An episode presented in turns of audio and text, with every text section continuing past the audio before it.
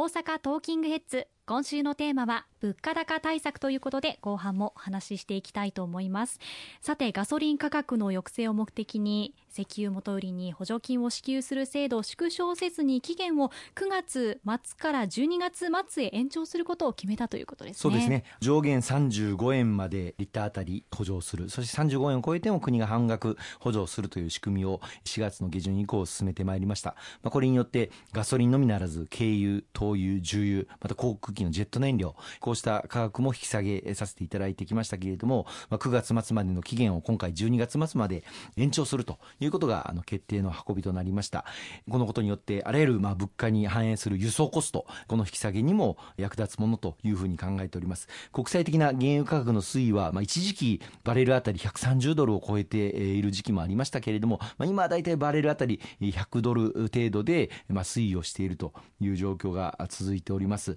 まあ、ウクライナ情勢が継続長期化しておりますので、まあ、今後も動向は注視していく必要があろうかというふうに思います。まあ、一時期この9月以降のガソリン等に対する燃油補助については削減をしていこうという方向性もありましたけれども、はい、公明党としてもこれはぜひとも延長すべきだということを強く政府に申し上げて、12月末までの延長が決まったということでございますのでご理解をいただければと思います。はい、これ本当補助金を出さなかったらガソリン価格先ほどもおっしゃっていましたがもうとんでもないことになっていたということですからこれはもう国民の皆さん非常に嬉しい政策ではないかと思いますね。そうですね。まああの予算的には非常に多額の予算を投じております。あの令和4年度補正予算でも1兆円以上投じてまあこのガソリン価格を引き下げさせていただいておりますけれども、まあ少なくともこの年末まではあしっかり推移を見守りながら継続していく必要があるんじゃないかと思っていますね。はい、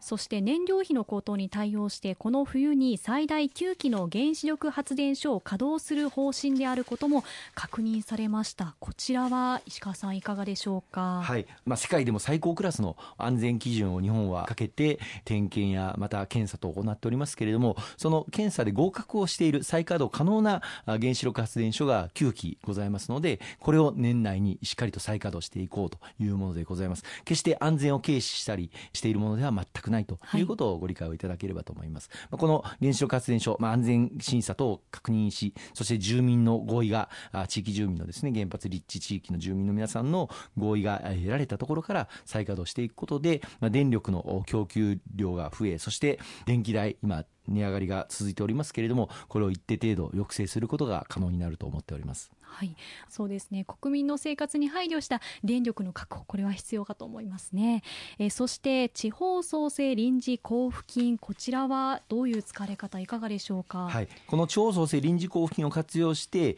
電気料金対策もあの行っている自治体が様々ございます、はい、まあ、電気代補助ということで高齢者世帯に1世帯当たり1万円ずつこれは松原市なんかでも支給されておりますけれどもそういったことをやっている自治体もありますし、まあ、これは非常に自由度の高い交付金ですので、これまでも各自治体で使っていただいてきました。この4月に1兆円確保したこの地方創生臨時交付金ですけれども、今回計6000億円確保して地方自治体に交付をすることになっております。これを活用して公明党の地方議員とも連携をしながら、地域住民の方々の物価高、あるいは燃料価格高騰に対する対応策を練ってまいりたいというふうに思います。大阪府ではこれまで子どもたちに対する1万円分のギフトカード、これはすでに支給されておりますが、こういったことに使っていただいたり、大阪市では先ほど申し上げましたような、8月、9月、10月の水道基本料金の減免、あるいはこの秋から始まりますプレミアム付き商品券、1万円でお買い求めいただければ、1万3000円分の買い物ができる、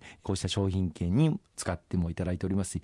し、各自治体においては、例えば学校の給食費、これも食材費が上がっていることで、学校の給食費を上げなければいけないといったような自治体もあるんですが、そこに財源としてこの交付金を使っていただいているところもあります。あるいはトラックやタクシーといった運送事業者も燃料価格の高騰で大変に負担を抱えておりますので、大阪府ではこの秋に新たにこうした事業者に対する支援をあの決定をしていただきました。はい、まあ今回新たに6000億円追加で積み増すことにいたしましたので、これを活用して各自治体と連携をしながら新しい支援策を練り上げていきたいと思っています。はい、ぜひ期待したいと思います。えそしてマイナポイント第2弾の締め切り迫ってきましたね。い。かがでしょうか、はい、あのご案内の通りマイナンバーカードを申請していただいた方に最大2万円分のポイントが支給される新たなマイナポイント事業。これは昨年の衆議院選挙で公明党が公約に掲げて実現を図らせていただいたものですけれどもこの9月中に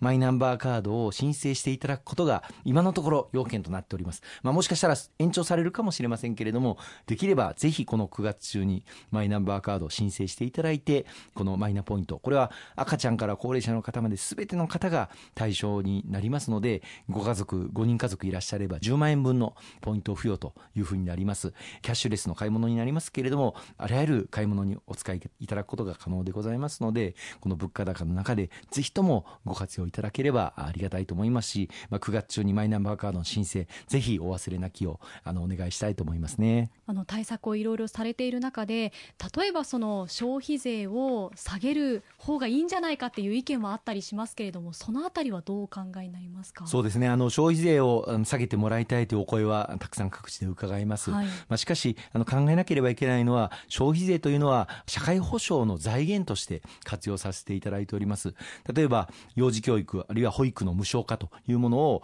消費税の財源を使って行っておりますけれどもこうしたものへの財源を一体どうするのか、はい、さらには年金医療介護さまざまな社会保障に充てさせていただいております。この財源を一体どうするのか。消費税1%あたり約3兆円の財源を生むというふうに言われておりまして、まあ、消費税を例えば5%に引き下げた場合15兆円分の財源を一体どのように確保するのかということを考える必要があります。また消費税をあの引き下げるということを、まあ、言われる方はじゃあ具体的にどういうふうに引き下げていくのかという道筋をちゃんと示していただかなければいけないと思うんですよね、はい、消費税を引き下げるには法律を変えることがまず必要になります、はい、この法律を変えるにも国会を開きそしてその中で徹底的に審議をして法改正を行う必要がありますしまたじゃあ法改正をした後一体いつから具体的に消費税を引き下げるのかということを決める必要があります。値札も変えなければなりません。レジのシステムも変えなければいけません。そうすると最低でも半年普通はまあ1年から1年半先に実際に消費税が引き下がるタイミングっていうのはやってすべ、ね、てのやっぱり物の値段に影響しますので、はい、これまでも消費税を引き上げるあるいは消費税率を変えるというのには準備期間を半年から1年1年半あのかけてまいりました。実際に国会に野党の方々消費税率引き下げ法案というのを出されているんですが、はい、その法案の中でも、まあ、この春に出されたんですけれども、はい、施行期日は来年の春になっているんですよね。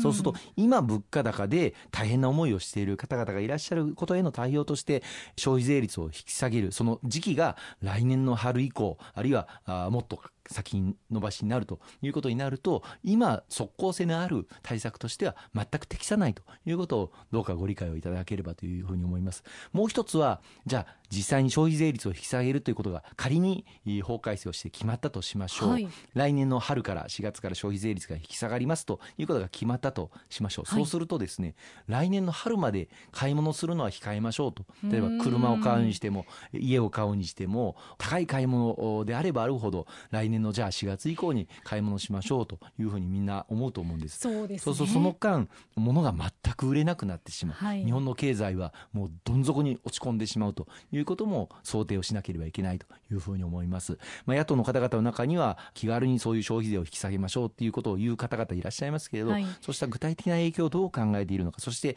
引き下げの施行のタイミングが今物価が高い状況に果たして即効性があるのかどうか、社会保障財源として使われている貴重なこの消費税の財源、年金、医療、介護、あるいは幼児教育、保育の無償化、こうしたことに当てさせていただいている財源をどう確保するのか、そのことに対してきちっと回答を示していただかなければ無責任な発信になるというふうに思います。石川さん今日もありがとうございました。ありがとうございました